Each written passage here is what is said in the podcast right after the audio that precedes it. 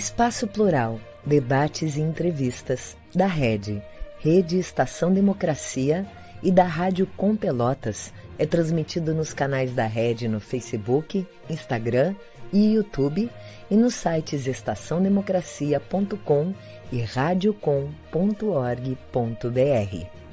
O programa é exibido pelas redes sociais dos seguintes parceiros: Rede Soberania, Jornal Brasil de Fato RS, O Coletivo, Vale do Mampituba, Rádio Ferrabras FM de Sapiranga, Coalizão do Movimento contra a Discriminação Social, Coletivo Pão com Ovo e TV Caxias em sua página no Facebook e pelo canal 14 da NET Claro, Jornal Já Porto Alegre, Portal Litoral Norte RS, Manaua Rádio Web de Porto Alegre e Terra Livre Rádio Web de Ulha Negra, Paideia TV, Passo de Torres TV e Para Desporto TV em seus canais no YouTube.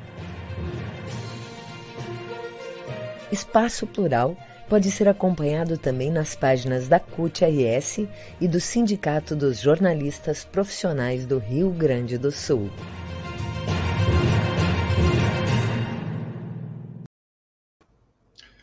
Muito boa tarde, eu sou o jornalista Solon Saldanha, da Rede Estação Democracia. Boa tarde, eu sou a jornalista Clarissa Henning, da Rádio Com Pelotas. Este é o programa Espaço Plural e nós estamos com você de segunda a sexta-feira, sempre das duas às três da tarde, trazendo informações e temas do momento. Além das emissoras de rádio e web TVs parceiras, você pode ouvir o nosso programa através do aplicativo Android, disponível na Play Store com o nome Rede Estação Democracia. Você também pode nos acompanhar pelo web nos sites estaçãodemocracia.com e radiocom.org.br. Além disso, ainda no Facebook, no Instagram e no YouTube eh, da Rede Estação Democracia e também da Rádio Com Pelotas. É muito importante que você nos acompanhe e divulgue para que nós possamos ampliar, obviamente, a nossa audiência. Se inscreva nos nossos canais, ative o sininho e curta a transmissão. Assim você apoia o nosso trabalho e ajuda a diversificar o jornalismo democrático. No nosso primeiro programa de 2022, estamos recebendo o ex-deputado estadual, deputado federal e senador pelo estado de São Paulo e atual vereador pela cidade de São Paulo, Eduardo Suplicy. Ele vai conversar conosco nessa entrevista exclusiva sobre um jeito de fazer política. Talvez devêssemos chamar o programa mesmo de o jeito Suplicy de fazer política, porque afinal o tema do programa, o nome, nós tomamos emprestado do título do livro que ele acaba de lançar.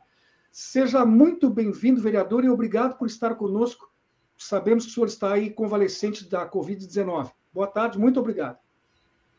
Muitíssimo obrigado. Para mim é uma grande satisfação, querido Solos Saldanha e Clarissa Henning, da rede uh, Estação Democracia, para falar agora no Espaço Plural, debates e entrevistas de Porto Alegre e tantas emissoras do Rio Grande do Sul. Uh, felizmente, eu já superei a Covid-19, já no dia 5 deu negativo, então foram apenas alguns dias, e, mas eu estou aqui à inteira disposição de poder responder e, e inclusive, falar de um jeito de fazer política, que é este livro que acaba de ser lançado pela editora Contracorrente, que fala bastante uh, de toda esta longa jornada pela construção de um Brasil solidário, justo, fraterno, onde possamos ter todos uh, vivendo com dignidade, com real liberdade, e de como temos que instituir o quanto antes no Brasil aqueles instrumentos de política social que possam efetivamente contribuir para elevar o grau de justiça na sociedade brasileira. Estou à disposição. Vereador, o senhor, vereador, o senhor completou 80 anos em 2021 e lançou, então, como nós vimos agora, o primeiro volume da sua autobiografia, né, no final do, do ano passado. mas o relato todo tem uma energia de um jovem. Qual é o segredo para vencer o tempo, mantendo a disposição, mesmo militando num campo tão árido como pode ser muitas vezes a política? Bem, acho que graças à minha formação, os exemplos e valores que meus pais me transmitiram, Paulo Cochrane Suplicy, Filomena Latara Suplicy, eu fui o oitavo de onze filhos e filhas, e mas desde o começo eu abracei os valores cristãos, sobretudo de, ah, como meus pais costumavam me falar ah, quando rezávamos assim em família. É importante que vocês se mantenham sempre unidos, solidários e tudo, mas estes valores devem também valer para além dos muros de nossa casa. E eu, então, desde menino e garoto, adolescente, comecei a me preocupar com as diferenças tão grandes que haviam eh, em minha cidade, São Paulo, em todo o Brasil, por onde eu andava, e acabei ah, ah, resolvendo estudar e se me tornar um professor de economia para estudar justamente esses instrumentos de política econômica e social que possam elevar o grau de justiça. Eu me sinto assim como uma pessoa de é, grande afinidade, por exemplo, com uma pessoa que hoje tem 85 anos e tem sido um exemplo notável. Eu me refiro ao Papa Francisco, ah, neste último livro dele, ah, Vamos sonhar juntos o caminho para um futuro melhor. Ele diz coisas, se me permitem, que eu venha a citar aqui, uh, que tem muito a ver com a minha afinidade com ele.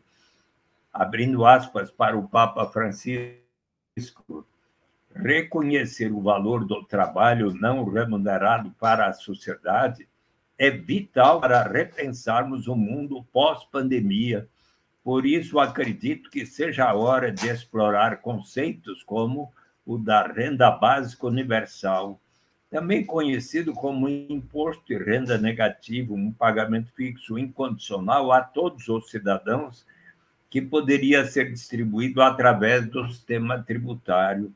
A renda básica universal poderia redefinir as relações no mercado laboral garantindo às pessoas a dignidade de rejeitar condições de trabalho que as aprisionam na pobreza. Daria aos indivíduos a segurança básica de que precisam, eliminando o estigma do seguro-desemprego e facilitaria a mudança de um trabalho para outro, como cada vez mais os imperativos tecnológicos no mundo trabalhista exigem. Políticas como essa também podem ajudar as pessoas a combinar o tempo dedicado a trabalho remunerado com tempo para a comunidade. Vocês sabem, pessoal, querida Clarice, que o Brasil é o primeiro país do mundo que ah, aprovou por todos os partidos, tanto no Senado quanto na Câmara.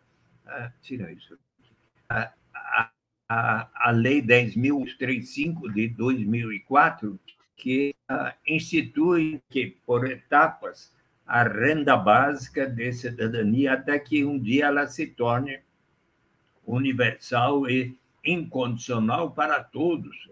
Como assim para todos? Até para o Solon, para a Clarice, para o Eduardo Suplicy, para o Pelé, para a Xuxa, para o mais bem-sucedido empresário de Porto Alegre, do Rio Grande do Sul, para o Jair Bolsonaro e o Paulo Guedes? Sim, obviamente, os que temos mais, vamos colaborar para que nós próprios e todos os demais venham a receber.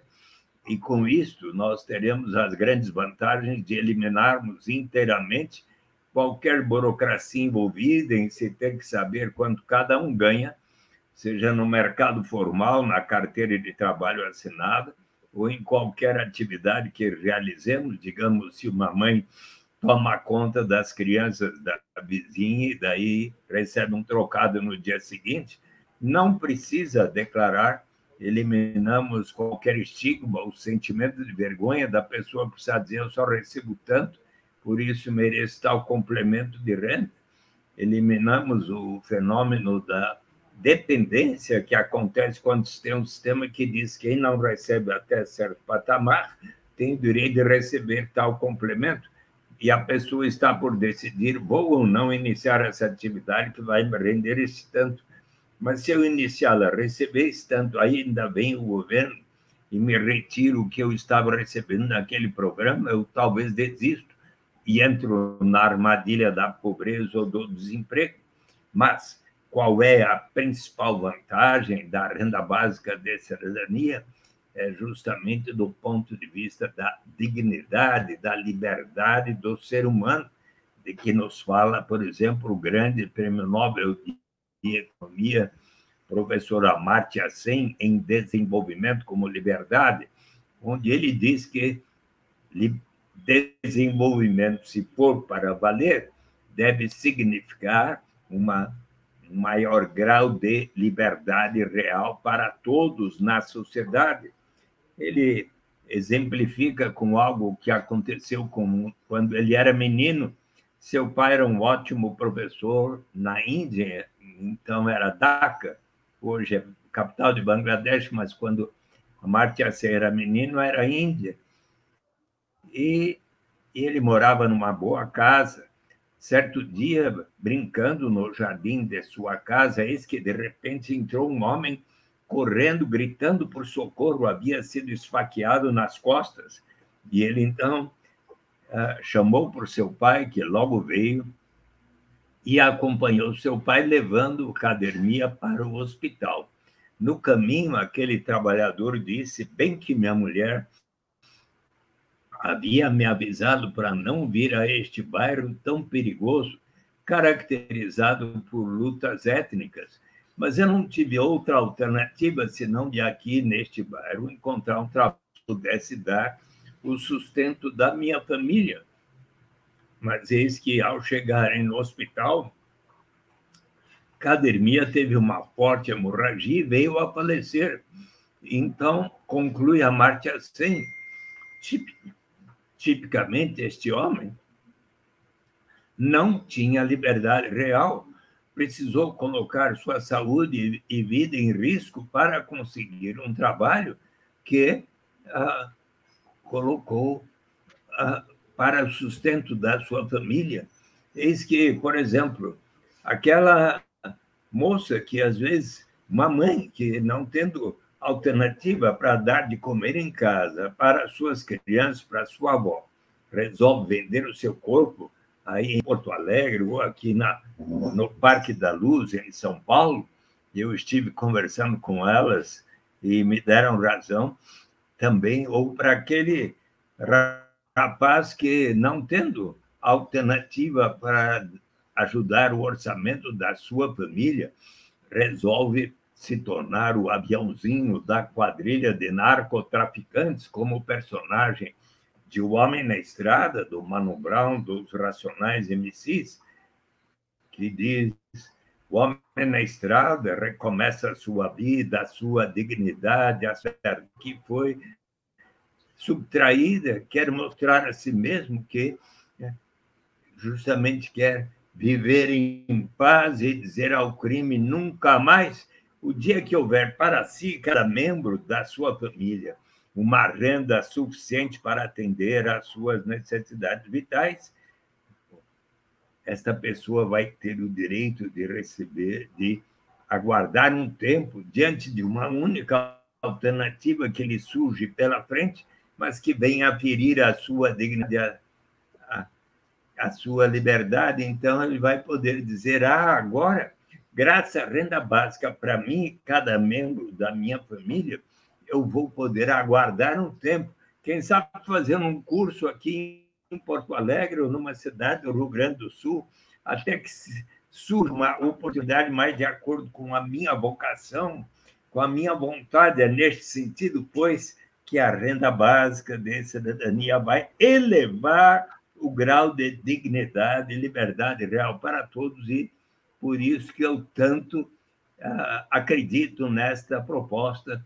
E, e, felizmente, vocês sabem que veio do Rio Grande do Sul uma iniciativa formidável da Defensoria Pública do Rio Grande do Sul, em nome de um morador de rua de Porto Alexandre da Silva Português, com Z no final, de 51 anos, epilético, que vinha recebendo o Bolsa Família, R$ 89,00 por mês, e eis que a Defensoria Pública impetrou um mandado de injunção junto ao Supremo Tribunal Federal, e eis que, em 26 de abril do, do ano passado, o Supremo Tribunal Federal, por decisão de todos os seus ministros, resolveu que determinar que o governo Bolsonaro, o governo federal, precisará, a partir de agora, 2022, estamos em janeiro, a garantir que toda pessoa que esteja em, em condição de pobreza extrema ou de pobreza absoluta, todos que estejam em famílias com renda familiar mensal per capita até 210 reais, todas essas pessoas passam a ter o direito de se inscrever seja lá no CRAS ou no CREAS, e passar a receber o agora Auxílio Brasil, R$ reais por mês. E isso é uma determinação do Supremo Tribunal Federal. Eu até uma sugestão para todos aqueles que acompanham, por exemplo, a população em situação de rua. Eu ainda conversei com a coordenação do movimento da população em situação de rua, e nós faremos uma visita ao CRAS e ao CRES aqui de São Paulo para verificar se está havendo a possibilidade de toda e qualquer pessoa vivendo em condição de pobreza extrema ou pobreza absoluta que esteja ah, com o risco devido junto a, ao, ao CRAS e ao CRES para receber o chamado Auxílio Brasil, ou que é o nome atualmente da renda básica de cidadania. Portanto, é, e isso pode ser. É, eu sugiro que vocês no Rio Grande do Sul venham a verificar isso. Por que razão? Porque o governo ainda dia 7, o último, avisou que ah, foi zerada a fila ah, de todos aqueles que estejam em condição de pobreza extrema ou pobreza absoluta e que, portanto, podem vir a receber o chamado Auxílio Brasil, que, por enquanto, é a forma como será pago a renda básica de cidadania uma vez que substituiu o Bolsa Família. Certo, obrigada, senador. Nós vamos uh, fazer a apuração dessa pauta também para chamar aqui no Espaço Plural. Eu queria lhe fazer uma pergunta. Há quem diga que o senhor não é mais um político, e sim uma instituição. É exagero dos fãs ou esse é o resultado do seu jeito de fazer política?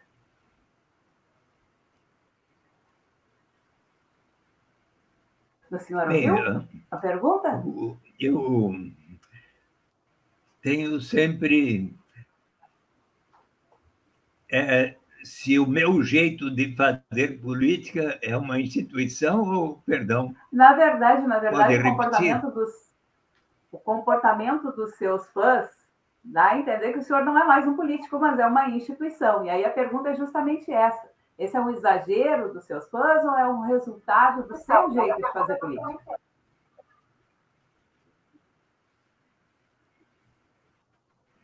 Olha, eu quero.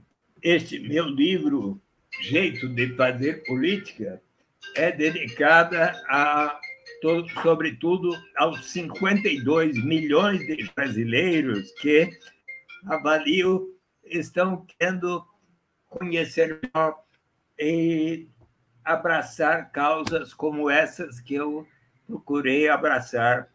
Sabe, aos 14 anos, quando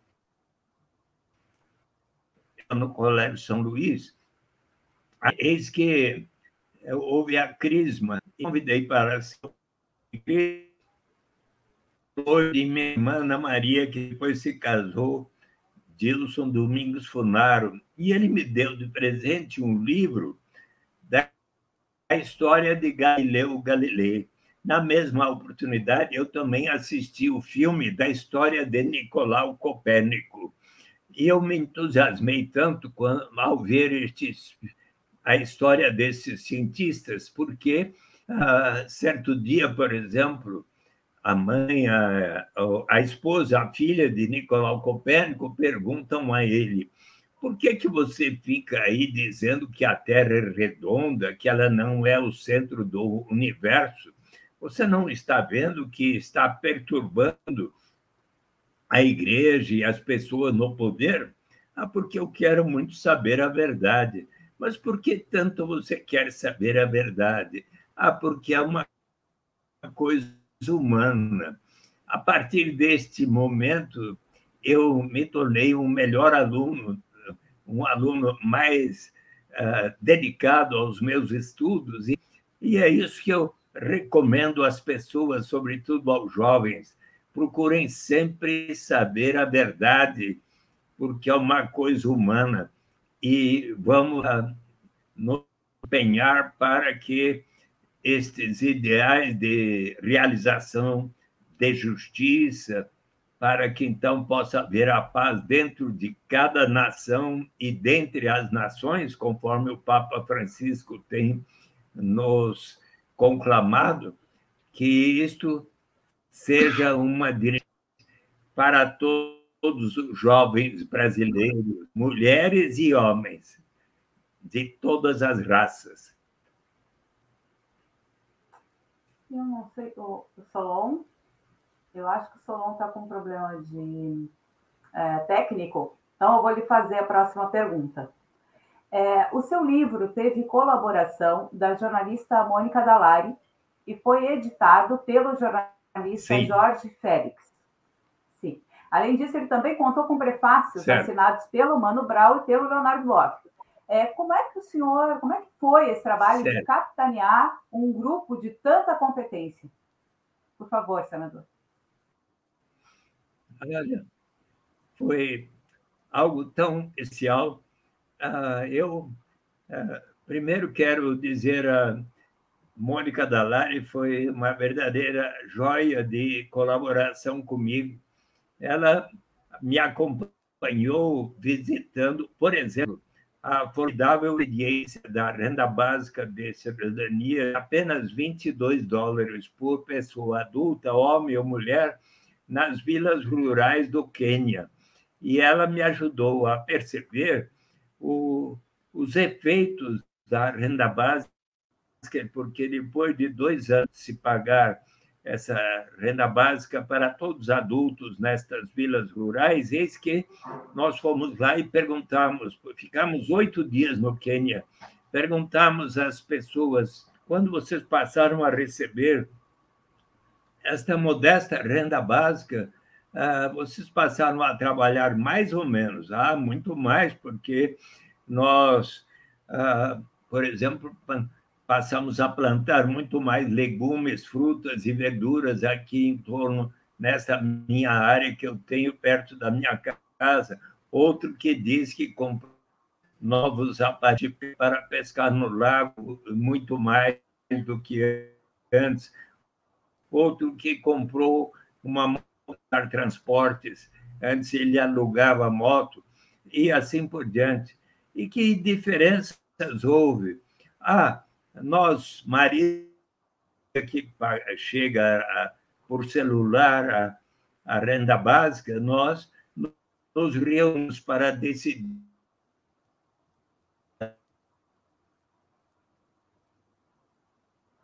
Acho que nós tivemos um problema técnico também. E quais são? Eu é. E que diferenças houve, assim, do ponto de vista da. Ah, por exemplo, a nós, um grupo de dez mulheres nos reunimos a cada vez que renda básica, uma de nós transfere para uma do grupo de dez para que ela possa adquirir um, um, uma coisa um pouco mais cara e tudo, e para ela é importante, e assim ao longo de. Que mais houve? Ah, uma grande diferença foi a maior autonomia das mulheres, e isso a Mônica, sobretudo, me ajudou a perceber, e sobretudo porque constatamos, segundo uma pesquisa realizada, que um dos principais efeitos da básica em condição foi a diminuição da violência doméstica contra as mulheres em 51%. Ah, são coisas assim, por exemplo, que a Mônica, que me ajudou a escrever este livro, bem como o outro que será lançado ao longo deste ano de 2022, que esse é o prenúncio do outro que se denominará Meus 24 anos no Senado que vai desde 1991 até janeiro de 2015, contando toda a minha experiência com maiores detalhes. Então, e a interação que eu tive com Mano Brown, Leonardo Boff, que escrevem o prefácio de meu livro, também foi extremamente enriquecedora para mim. Certo dia, e esse é um, uma, algo que eu conto no livro. Ah, eu fiquei impressionado quando a diretora de Direitos Humanos da ONU veio a, a São Paulo visitar a unidade de a, a, a unidade da FEBEM no e ela saiu de lá dizendo é horrível, é horrível, é horrível como senador, eu fui até lá e perguntei à diretora: a senhora permite que eu converse com os jovens que aí estão? Pois não. E eu entrei lá, tinha 500 jovens em 150 leitos, e eu conversei com eles por uma hora e meia e expliquei a eles que se já estivesse em vigência no Brasil a renda básica de cidadania, para cada um deles e cada membro da sua família, muito provavelmente, eles não teriam cometido os crimes que os faziam estar lá dentro. Pois bem, e eles me deram razão, sobretudo quando eu, para ilustrar o argumento, cantei para eles O Homem na Estrada, do Mano Brown. Fiquei impressionado porque eles sabiam a letra de sete minutos de canção e cantaram juntos.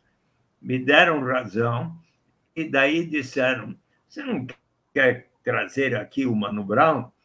E na semana seguinte eu voltei com o Mano Brown e conversamos por mais de uma hora. Durante esse período, eles pediram e o Mano cantou canções e sabiam decor. E eu fiquei mais uma vez impressionado sobre como essas músicas do rap, do hip hop, de conjuntos como os Racionais, são muito importantes para nós conhecermos os anseios, os problemas, as aspirações dos jovens sobre das regiões mais pobres, mais periféricas de nossas grandes cidades.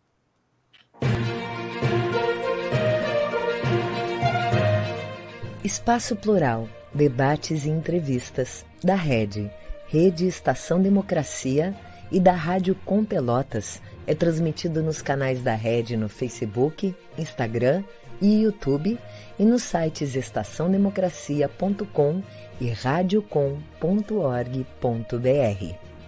O programa é exibido pelas redes sociais dos seguintes parceiros: Rede Soberania, Jornal Brasil de Fato RS, O Coletivo, Vale do Mampituba, Rádio Ferrabras FM de Sapiranga, Coalizão do Movimento contra a Discriminação Social, Coletivo Pão com Ovo e TV Caxias em sua página no Facebook e pelo canal 14 da NET Claro. Jornal Já Porto Alegre, Portal Litoral Norte RS, Manaua Rádio Web de Porto Alegre e Terra Livre Rádio Web de Ulha Negra. Paideia TV, Passo de Torres TV e Para Desporto TV em seus canais no YouTube. Espaço Plural pode ser acompanhado também nas páginas da CUT-RS e do Sindicato dos Jornalistas Profissionais do Rio Grande do Sul.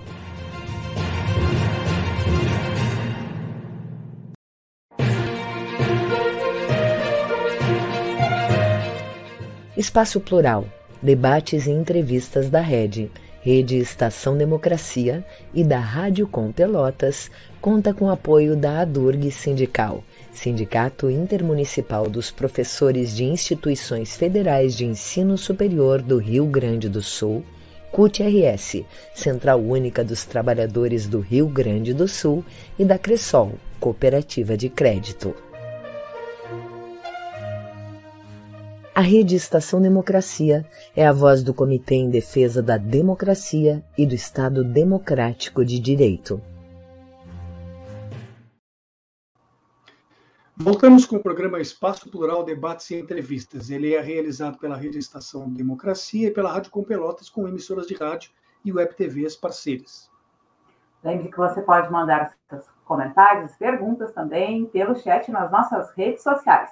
Você encontra a rede Estação Democracia e a Rádio Com Pelotas no Facebook, Instagram e YouTube. Se inscreva nas nossas redes, ative as notificações e curta as transmissões. Assim você participa, ajuda a construir esse espaço conosco e de, determina que o jornalismo democrático tenha um destaque maior. E hoje nós falamos sobre um jeito de fazer política. Aqui conosco está o ex-deputado estadual, federal e senador pelo estado de São Paulo e atual vereador da cidade de São Paulo, Eduardo Suplicy. Uh, vereador, o, o que é que mudou na política?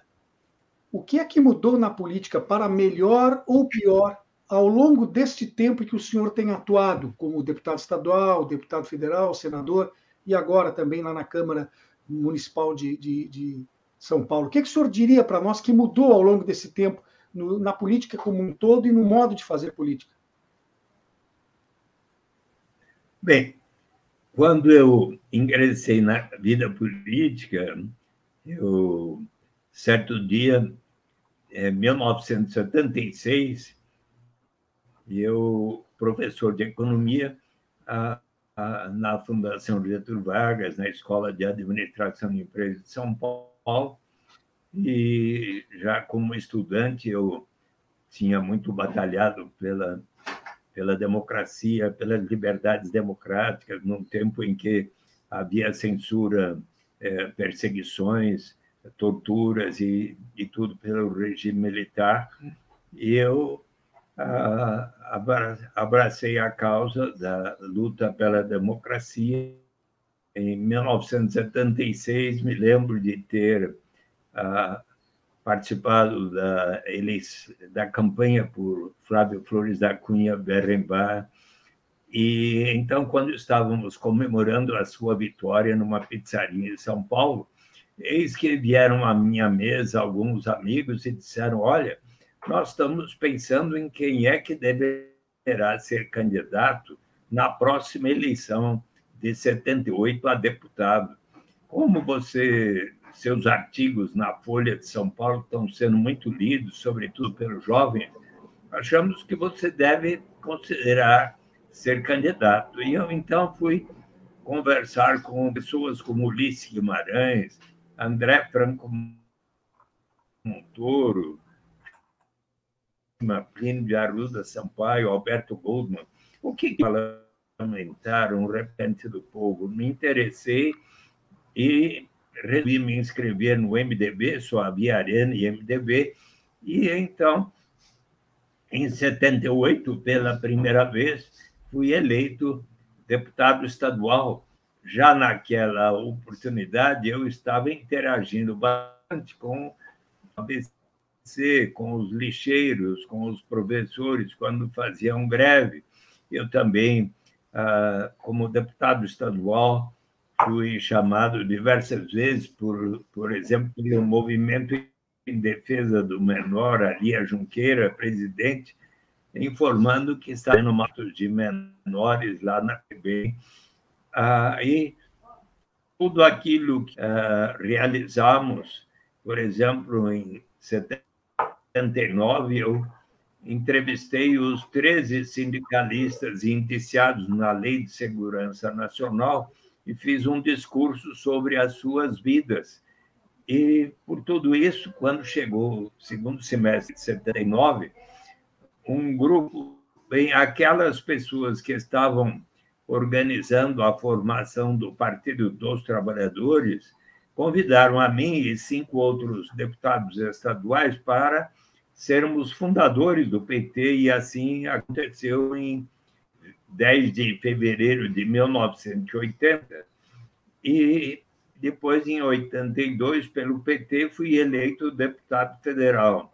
Naquele período, 83, 84, eu tive intensa participação nas, na campanha, por exemplo, das diretas já. Eu fui um dos que, em 25 de abril de 1984, Dante de Oliveira estabelecia as eleições livres e diretas para a presidência, governador e tal, mas só em 88 é que, com a Constituinte, que veio a ser ah, considerada a eleição livre e direta para prefeitos, governadores, presidentes, e eu me engajei muito nessa luta, bem como e ah, em, 70, em 85 fui candidato a prefeito de São Paulo, quando Jânio Quadros foi Fernando Henrique em segundo. E em 86 fui candidato a governador de São Paulo, quando foi, foi eleito Orestes Quertes, segundo ah, foi Antônio Hermílio de Moraes, Paulo Maluf terceiro, eu fui quarto, daí disseram a mim, olha, 88, que tal você ser candidato a vereador? E quando eram eleita prefeita, ela vice, quando eu, em 85, participei, e eis que tive 201 mil votos para vereador, e graças a tão boa votação, fui eleito presidente da Câmara Municipal. E lá coloquei em prática aquelas normas a norma de a transparência em tempo real é a melhor maneira de prevenir irregularidades. Por tudo que aconteceu, então, na Câmara, quando chegou em 90, Lula e o PT me disseram: você está muito bem na opinião pública, que tal você ser o nosso candidato ao Senado em 90? Eu fui eleito em 90. Ah, senador, já em abril de 91, coloquei para debate e votação o programa de garantia de renda mínima através de um imposto de renda negativo, de cujo debate surgiu o Bolsa Escola, o Bolsa Alimentação, o Auxílio Gás, o Cartão Alimentação, os programas que foram todos racionalizados e unificados em 2003 pelo presidente Lula no programa Bolsa Família, e eu mais e mais estudando toda a experiência de transferência de renda, fiquei persuadido de que melhor ainda será quando tivermos a renda básica incondicional e universal para toda a população. E então continuo na batalha e enfim, ah, mudaram, mas eu avalio que é importante que estejamos sempre garantindo a democracia e não admitamos qualquer tipo de uh,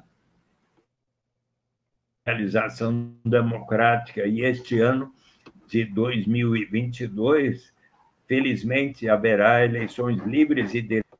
Eu avalio que o presidente da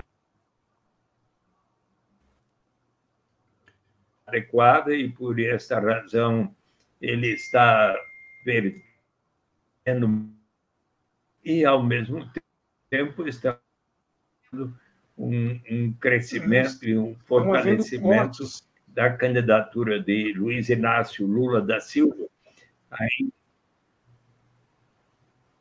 É, Perdão. Senador. É, estão havendo muitos cortes. Pode falar, Solon. Isso, desculpe, eh, senador, é que por um momento eu achei que nós não estávamos mais ouvindo, porque estão acontecendo muitos cortes. Estamos hoje, infelizmente, com contato bastante prejudicado pela internet. Mas uh, acho que a Clarissa já tem até uma pergunta para encaminhar e nós vamos tentar ser o mais breve possível nas perguntas e, e respostas, talvez, para que corte menos o entendimento. Clarissa, contigo, por favor. É, é a gente já está faltando 13 minutos para que a gente encerre o programa, então uh, eu vou lhe pedir que o senhor seja bem objetivo nas respostas, para que a gente possa ainda fazer mais duas ou três perguntas, ainda nos dê tempo para isso. Então, justamente como o senhor estava falando, né, a questão da a questão da candidatura do Lula agora para esse ano, para a disputa presidencial. Ele está sendo apontado como favorito, como o senhor estava dizendo. Então, todo esse tempo que o senhor tem de Senado e de vida pública, experiência né, no Congresso Nacional, como é que o senhor acha, como é que o senhor avalia essa possibilidade do Alckmin ser vice do Lula? Por favor.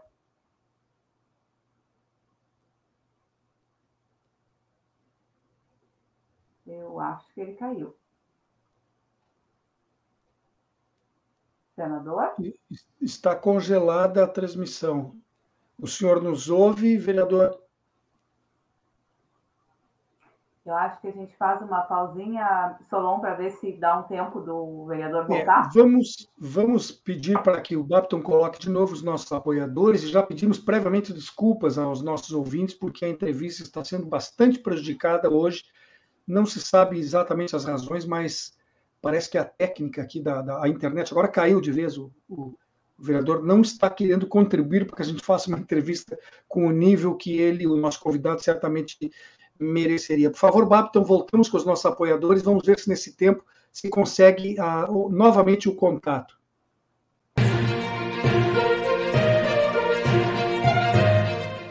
Espaço Plural, debates e entrevistas da Rede Rede Estação Democracia e da Rádio Com Pelotas, conta com apoio da ADURG Sindical, Sindicato Intermunicipal dos Professores de Instituições Federais de Ensino Superior do Rio Grande do Sul, CUT-RS, Central Única dos Trabalhadores do Rio Grande do Sul, e da Cressol, Cooperativa de Crédito.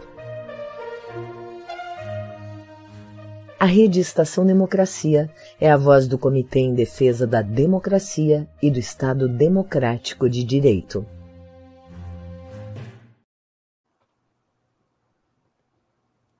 Eu não sei se a produção, nesse curto tempo, teve condições de fazer uma nova ligação para o vereador Eduardo Suplicy. Não recebi a resposta aqui no WhatsApp. Gostaria de saber se nós devemos, talvez conversando também com a nossa coordenação, se nós devemos insistir na ligação ou, infelizmente, encaminhamos o fechamento do programa de hoje, faltam 10 minutos, e não estamos tendo condições técnicas. Por favor. Clarissa, você me ouve? É, eu te ouço. É, é, eu acho que a gente dá mais um tempinho, Som. Vamos, vamos dar mais dois minutos? Encerra? É, como eu, como Não, eu nosso, disse... nosso técnico está pedindo para que nós encerremos o programa. É, então, infelizmente, né, isso a gente está uh, exposto a esse tipo de instabilidade da internet.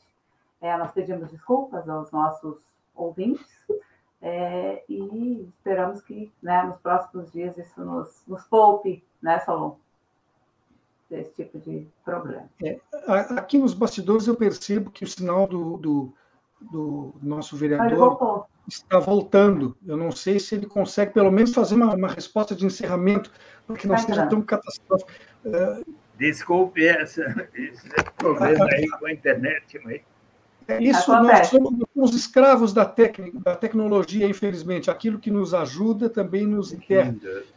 Para encerrarmos, então, uh, vereador, o que, que, o senhor pode nos dizer sobre a situação atual? O que, que se pode esperar das eleições? Uh, o senhor estava, já havia sido perguntado antes sobre a hipótese do Alckmin ser vice. Sobre isso e brevemente também sobre o que aguardar das próximas eleições. Eu acho fundamental que possamos estar unindo todas as forças progressistas. E, então, eu vejo com bons olhos que possamos, os partidos como o, o PT, o PSOL, o PCdoB, o, mas inclusive também a lideranças políticas como agora Geraldo Alckmin, que poderá ter um bom entendimento com o presidente Lula. Eu vejo com bons olhos, acho que será importante também uh, que forças como a do PSOL, de Guilherme Boulos, mas também a, a rede de Marina Silva, uh, enfim, o PSB, uh, o, o PCO, enfim, PSTU, todas as forças progressistas deveremos estar unidos em neste ano de 2022 e eu acredito seriamente que ah, vamos eleger o presidente Lula. Também aqui em São Paulo poderemos ah, acredito que poderemos eleger Fernando Haddad nosso candidato a governador e, e também o, os candidatos progressistas em todos os estados, como no Rio Grande do Sul, ah, com a união das forças progressistas. Acho que devemos interagir bastante para que ah, tenhamos propostas muito ah, positivas e que possam transformar o nosso país numa forma a mais adequada possível para a construção de uma nação justa, civilizada e fraterna. O senhor é uma liderança, o senhor é uma liderança que atrai muitos votos. O senhor vai se candidatar a algum cargo também nas eleições? Acho que essa informação o nosso ouvinte adoraria saber a sua confirmação, se será candidato. Quem sabe a gente possa fazer uma pergunta. O que, que vocês acham? Uh, devo eu seguir a recomendação da minha querida Mônica Dalari, que diz que agora está na hora de eu passar o bastão para os mais jovens, ou uh, devo eu me candidatar uh, para, inclusive, ajudar mais fortemente as candidaturas de, do Lula, do Fernando Haddad, seja, por exemplo, novamente sendo candidato ao Senado, ou alguns acham que seria bom eu ser candidato a deputado federal, a, a deputado estadual. A, de, eu acho que a, se porventura avaliarem que seja melhor que eu seja candidato a, ao Senado outra vez, e para ajudar mais fortemente as candidaturas de Lula e de Fernando Haddad, eu gostaria de saber qual a opinião de todos aqueles que estão nos ouvindo. E, se quiserem, podem mandar a sua, a sua resposta para mim. Eu agradeço, tá bem? É evidente é uma que decisão nos... em aberto. É, é em aberto. Uma decisão em aberto que tem que ser democrática. E eu estou inteiramente à disposição. Felizmente, ah, eu sarei da Covid, que me pegou só por poucos dias, e estou com a saúde boa. Ainda hoje conversei com um médico que disse é tão importante, é, vou falar, o doutor Charles Madi, do grande médico do ENCOR, ele me disse, Eduardo, você felizmente está com ótima saúde e será importante que você seja candidato na próxima eleição. Essa foi a opinião de um médico amigo, né? Então, o que, que vocês Veja... recomendam a mim? A Clarice e o nós... Solon, por favor. nós aqui somos eleitores no Rio Grande do Sul e o senhor será candidato, acredito eu, pelo estado de São Paulo. Eu, por exemplo, tenho uma filha que mora aí, ó, já pode o senhor, quem sabe, pedir a ela um voto. Mas eu acredito que ao seu partido e às esquerdas em geral, sempre é bom ter bons soldados na linha de frente. Acho que essa resposta já lhe diz o que nós pensamos aqui no Sul, a seu respeito e a respeito das eleições deste ano. É, eu acho Clarice. que sim. Eu, eu, eu faço coro ao Salão Saldanha. A gente também tem aqui o, o Olívio Dutra, né, o nosso ex-governador, que eu acho que é muito, pelo menos a mim, alude muito. Eu acho que vocês dois são muito próximos no sentido de tanta, tanta é, simpatia, né, e atenção do público. O Olívio também tem eleitores bem, é um público muito cativo, como o senhor também tem, né? Resultado dessa tanto carisma e, claro, da atividade profissional de vocês. Então, evidentemente, né, o candidato à eleição. Uh, vereador, queremos agradecer a sua participação no programa de hoje. Se o senhor quiser complementar ainda com alguma observação, por favor, esteja à vontade. Eu gostaria de transmitir assim, um grande abraço aos meus amigos gaúchos que tanto batalharam comigo ao longo deste, destas décadas, como Olívio Dutra, Paulo Paim uh, e Pedro Simão, que foi sempre um, um grande parceiro e grande amigo, e, e todos no Rio Grande do Sul que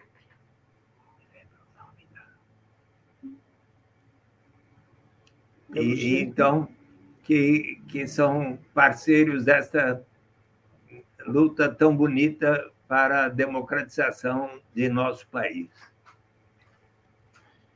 O programa de hoje está chegando ao fim. Acho que vamos ter que encerrar um pouquinho antes, até em função de todas as dificuldades técnicas que, infelizmente, enfrentamos. Espero que seja apenas um problema pontual que nos deu este azar no primeiro programa do ano, mas que daqui em diante não aconteça mais. Hoje nós estávamos aqui conversando sobre um jeito de fazer política com o ex-deputado estadual, deputado federal e senador pelo Estado de São Paulo e atual vereador pela cidade de São Paulo, Eduardo Suplicy. Ele que agora em dezembro lançou o seu livro, né, Um Jeito de Fazer Política, título aproveitado pela, pela nossa produção para o programa também de hoje. O livro está à disposição nas principais livrarias e quem quiser também entrar em contato com o senador para fazer o, o senador para fazer o que ele solicitou de dar a sua opinião democrática sobre suas próximas decisões políticas pode fazê-lo. Muito obrigado, repito, vereador, por ter concedido essa entrevista exclusiva. Muitíssimo obrigado, querido Solon, Henning e, e uh, Solo Saldanha e Clarissa Henning. Uh, foi uma satisfação estar conversando com vocês e eu me disponho a sempre responder às perguntas que vocês tenham a mim. E muito obrigado também pela opinião favorável que eu possa continuar uh, colaborando com as decisões políticas para fazer do Brasil essa nação democrática, justa, fraterna, solidária, onde cada pessoa possa viver com muito maior dignidade e liberdade real. Muitíssimo obrigado. Obrigada, vereador, pela entrevista. Nós queremos convidar a nossa audiência para que também acompanhe o programa Bom Dia Democracia, que vai ao ar todas as manhãs, de segunda a sexta-feira, sempre das 8 às 9 horas.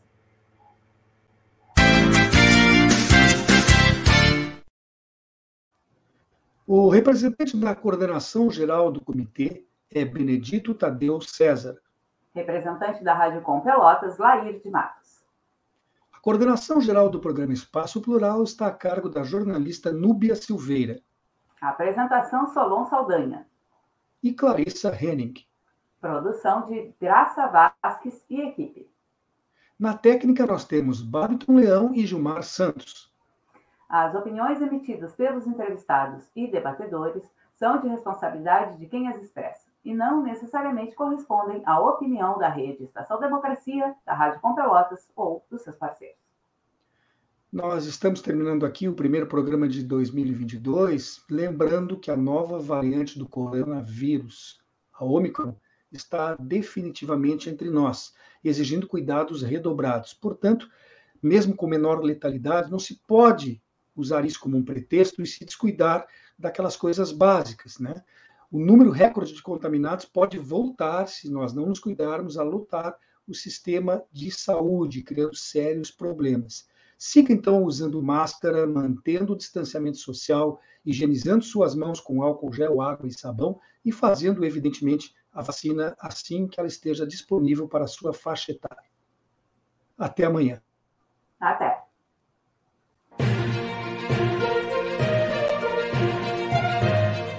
Espaço Plural, debates e entrevistas da Rede, Rede Estação Democracia e da Rádio Com Pelotas é transmitido nos canais da Rede no Facebook, Instagram e YouTube e nos sites estaçãodemocracia.com e radiocom.org.br.